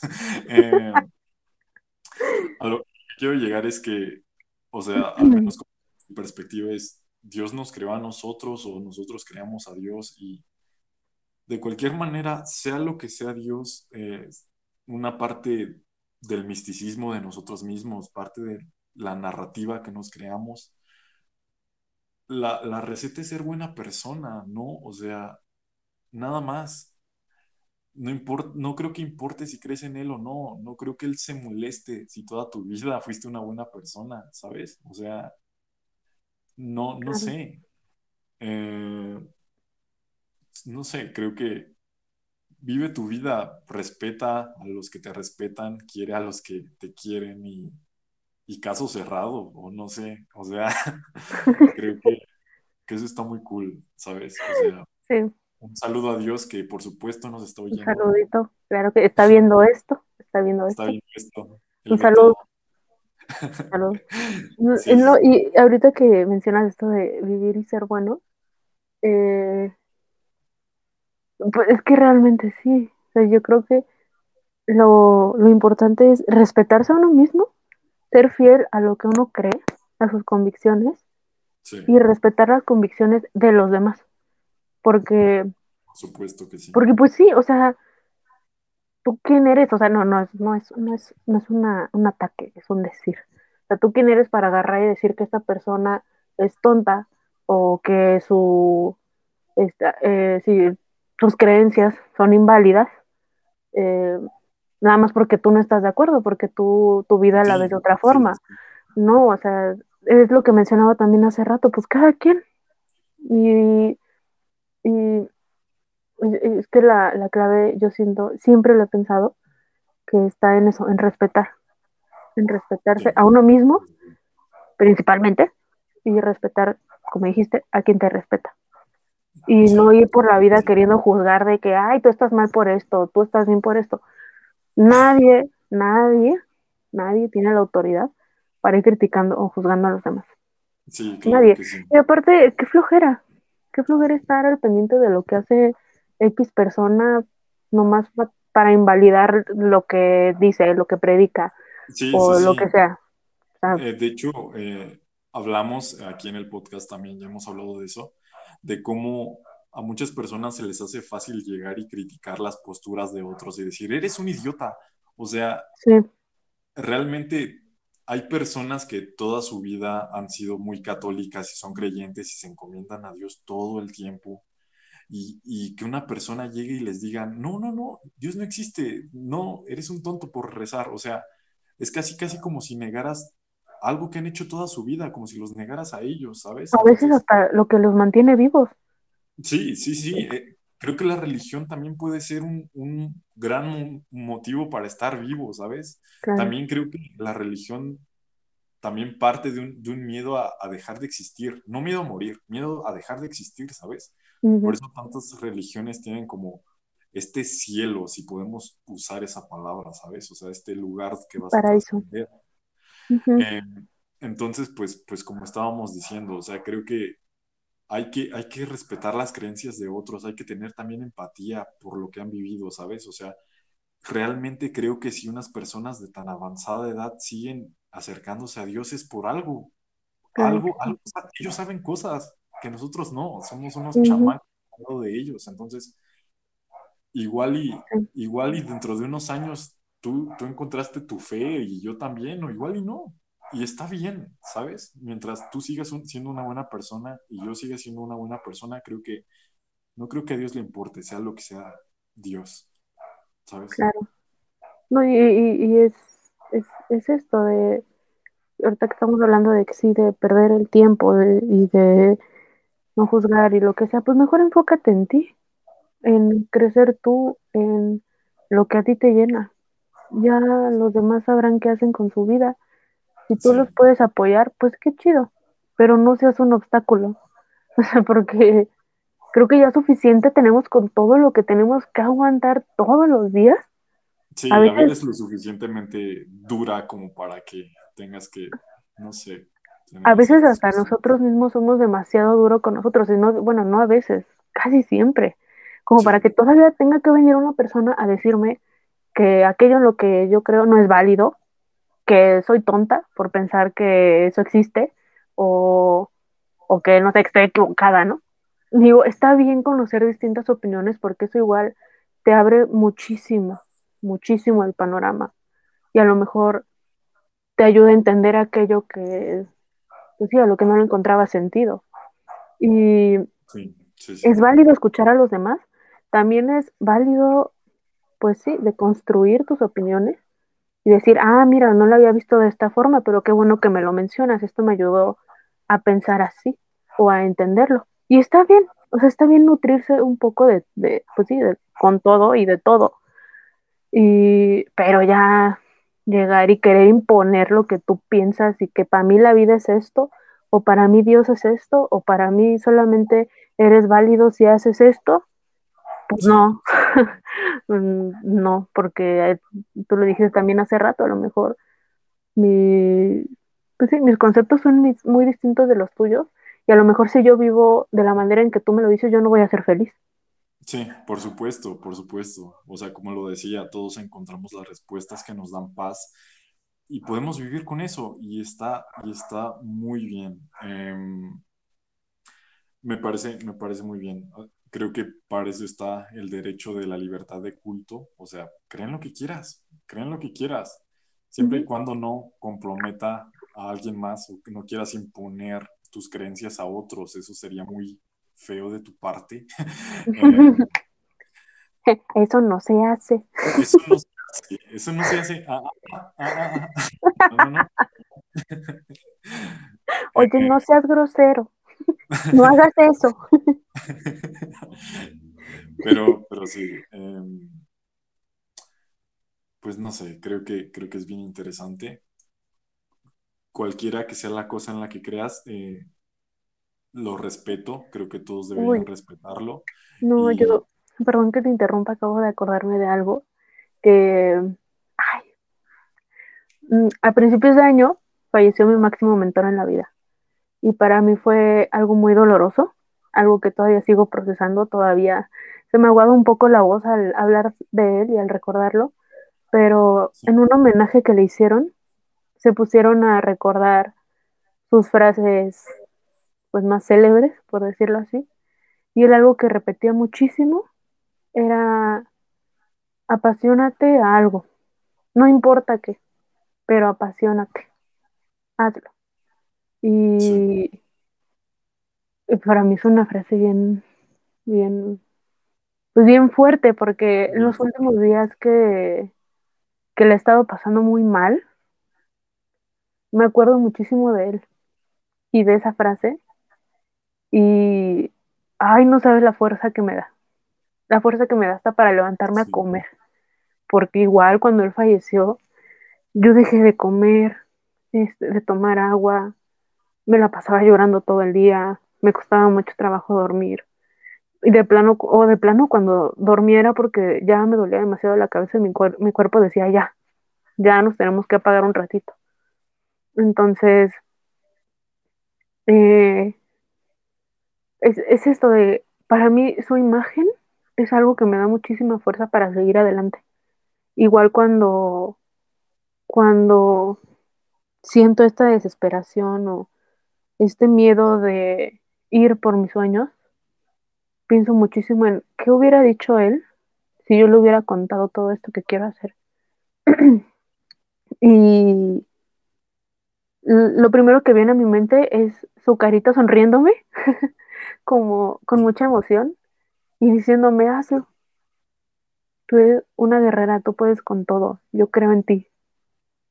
Y a mí eso es lo que actualmente me da una fortaleza y una tranquilidad que ni siquiera te la puedo describir. Sí está también el dolor de, pues, de haberlo perdido, de alguna manera, pero también están todas sus enseñanzas, toda, sí, todas las lecciones que me dejó, porque él era un hombre muy apasionado en todo lo que hacía, era, ay, de verdad, no exagero, era un ser de luz. En mi facultad todo mundo lo amaba, todos, hasta personas que no tomaron clase con él, pero que en algún momento lo saludaron en el pasillo, se la pasaron recordándolo con muchísimo cariño y sufrieron también su muerte. Entonces, de Juan un besito hasta donde estés, te amo para siempre. este, Y, y es esto de, pues cada quien cree en aquello que considera que le da paz. Y a mí, el recordarlo a él, el imaginarme cómo me hubiera apoyado, como es todo lo que necesito para seguir. Todo. Y bueno, o sea, hay otras cosas también que me motivan a seguir adelante, pero, este, pero cuando siento que mis sueños son demasiado tontos o que nunca lo voy a lograr o que ya no tiene sentido, que ya mejor me quedo donde estoy, en serio pienso en él y automáticamente es como, no, ¿cómo no voy a poder? Él por alguna razón creía en mí y pues tengo que seguir adelante porque para mí la vida se detuvo cuando él falleció, más por la forma en que murió porque murió de cáncer. Entonces, para mí fue un impacto muy grande porque cuando él lo conocí, me dijo que él me admiraba mucho por haber superado esa enfermedad. ¿Y qué pasa? a él esa enfermedad se lo llevó. Entonces, a mí una frase que me, pasaba mucho por la cabeza era, él me ayudó a encontrarle sentido a la vida y yo fui sobreviviente de aquello que él no pudo superar. Y para mí fue un impacto muy grande. Y te digo, yo a la fecha lo sigo procesando muchísimo porque es complicado todavía me duele. Pero también está esa otra parte de que me motiva muchísimo, muchísimo, muchísimo. Y, y, este, y volviendo al punto, es que efectivamente cada quien encuentra la paz en lo que considera valioso en su vida. Igual. Está también esto de que no, que hay personas que dicen Dios está conmigo y eso los motiva. Yo eh, lo que pienso es, de Juan está conmigo en todo momento y yo sé que él va a seguir siendo esa luz que me va a iluminar cuando yo sienta que ya no puedo. Así como lo hizo una vez, lo va a hacer dos. Y, o tres o diez o las que necesite. Entonces, es este sentimiento de acompañamiento, no solo de, de Juan, también de mi abuelita paterna. Igual, como que estas dos imágenes son como que me hacen sentir acompañada y me hacen sentir cobijada y me hacen sentir que puedo con todo, con todo. Entonces, yo encuentro consuelo en, ese tipo de cositas y eso es lo que a mí me mantiene en movimiento actualmente. Y sí me rompe un poquito el corazón esta idea de, a mí me hubiera encantado verlo sentado ahí viéndome hacer tal cosa. Me hubiera encantado, me hubiera fascinado. Pero no pasa nada. Él me sigue acompañando, aunque ya no esté en este plano terrenal. Él está por ahí, viéndome y acompañándome. Y es, pues sí, es, es esta parte de, que cada quien tiene sus creencias y pues cada quien tiene sus motivaciones. Cada quien sabe por qué sigue adelante, por qué se sigue moviendo y esta enseñanza de apasionate algo, a lo que sea, pero apasionate, es algo que yo creo que de Juan nos dejó a todos. Entonces, ah, un besito hasta allá, un besito hasta allá, vales mil. no pongas esto. pero sí, pero sí. Es, eso fue algo que recordé ahorita. Me parece, me parece bien valioso todo lo que dices en serio. Eh, creo que resumes muy bien todo lo que estamos diciendo, ¿sabes? Como, como estas motivaciones que tomamos, eh, a veces no las eliges, nada más están ahí y sabes que, que quieres vivir por eso. O sea, no, no sé si creas en el destino, pero como decía Stephen Hawking, eh, hasta las personas que no creen que pueden elegir su destino miran hacia los dos lados cuando cruzan la carretera, ¿sabes? O sea, esta idea de que eliges mirar a los dos lados para que no te atropellen, entonces pues estás eligiendo, ¿no? O sea, podrías pasar sin ver y podrías morir al instante. Em, entonces, pues me parece bien valioso, ¿sabes? Em, y bueno, iba a decir algo para concluir, te iba a decir la, frase de los dados. ya te la dije una vez, pero, pero bueno, hay que decirla de nuevo. Eh, a veces lanzas los dados sabiendo que vas a perder, pero aún así lo haces porque es divertido. Y creo que así es la vida, ¿sabes? O sea, si te pusieras a decir, ya no, ya no quiero vivir porque de todas formas me voy a morir, creo que sería fácil deprimirse, sería fácil darse un balazo, ¿sabes? Entonces, pues, vive tu vida igual y fracasas, pero igual y no, igual y no, siempre está esa fracción chiquitita que te dice, ¿qué tal si sí? Eso tú no lo sabes, entonces, pues, no sé, creo que es importante seguir lanzando los dados porque es divertido, ¿no? Es genial estar vivo y seguir vivo todos los días es lanzar los dados, entonces pues, pues no sé, me parece bien valioso y creo que con esto quería concluir. A mí nada más ahorita que dijiste eso, recordé que a mí alguien me decía como, qué aburrido morir, morir es solo un instante y ya, mientras que la vida está llena de posibilidades. Y eso es lo que lo hace emocionante. Qué, seguir. Tan, poderosa, sí. Mm, sí, me lo decía muchas veces, porque igual me conoció en un momento complicado de mi vida y siempre que me sentía muy mal me recordaba eso. Y es algo bien valioso y que todavía llevo, llevo muy presente y también quería compartir eso, porque creo que va de la mano con lo que tú mencionaste. Y pues es, es, cool. Es, cool. sí, es, motivador. motivador, sí, la verdad. Qué ganas de estar vivo, qué ganas, la verdad. Me gusta estar vivo, me gusta mucho estar vivo. También. Eh, tengo un cráneo en llamas en el brazo. Eh, es mi tatuaje más estúpido. pero elegí pensar en este tatuaje como de algún día te vas a morir y no, y no porque me quiera poner triste, sino porque qué lindo es estar vivos, ¿no? ¿No? O sea, es, maravilloso. Y, y algún día no lo estaré y no sé qué va a haber después, posiblemente nada. No sé qué pasó en 1980 porque no estaba vivo. Supongo que sí se siente estar muerto. Entonces, pues no sé, creo que también quería compartir eso. Tengo un tatuaje de un cráneo en llamas. Eh, Pero yo lo... Mm, cada quien. Estamos chavos. se me hizo fácil, soy adolescente. Ah. pues nada, eh, Nat, te agradezco profundamente que, que hayas compartido este rato aquí grabando este podcast me parece uno de los podcasts más bonitos que he grabado. Em, no estoy con mis amigos todo borracho, pero me la pasé muy bien. No debía revelar eso.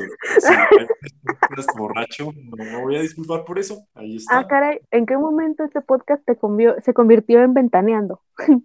¿Qué pasó aquí? Es que tenemos que cerrar con cerrar chiste, ¿sabes? Como de vida, existencia de Dios. Eh, unos chistes. ¡Wow! ¡Qué feliz estoy! mucha tristeza, mucha tristeza. Ya, no, no, no, mucha compu. En realidad tengo una crisis existencial encima, pero arriba el ánimo. Arriba Ok. Te agradezco mucho, te agradezco mucho, en serio. Em, yo creo que con esto podemos cerrar. Espérate, tiempo. ¿Qué? No sé cómo se despide uno de algo así. Ah, no. Ah, voy a dejar esto. Ah, adiós.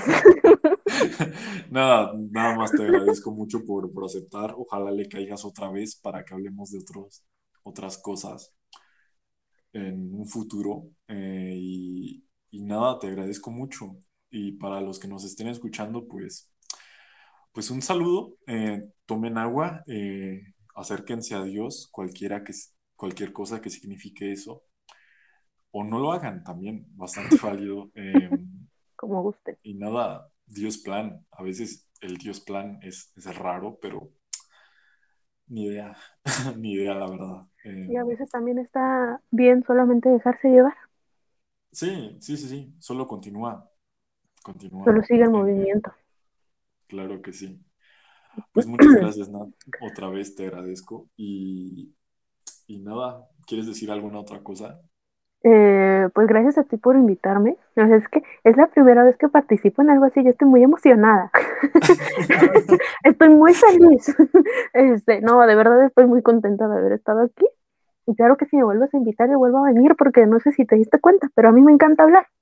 Yo parezco cotorro. Entonces, este. Creo que es el podcast donde he hablado menos entre todos. Perdón.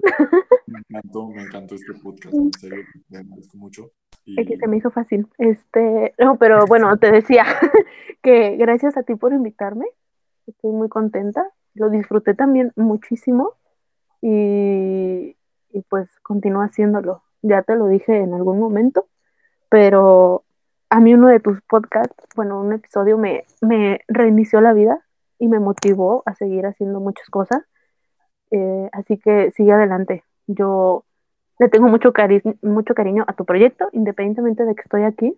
Creo que tienes muchísimo que aportar, muchísimo. Entonces, sigue adelante. Yo feliz de seguir escuchando tu programa y de participar de nuevo en algún momento también.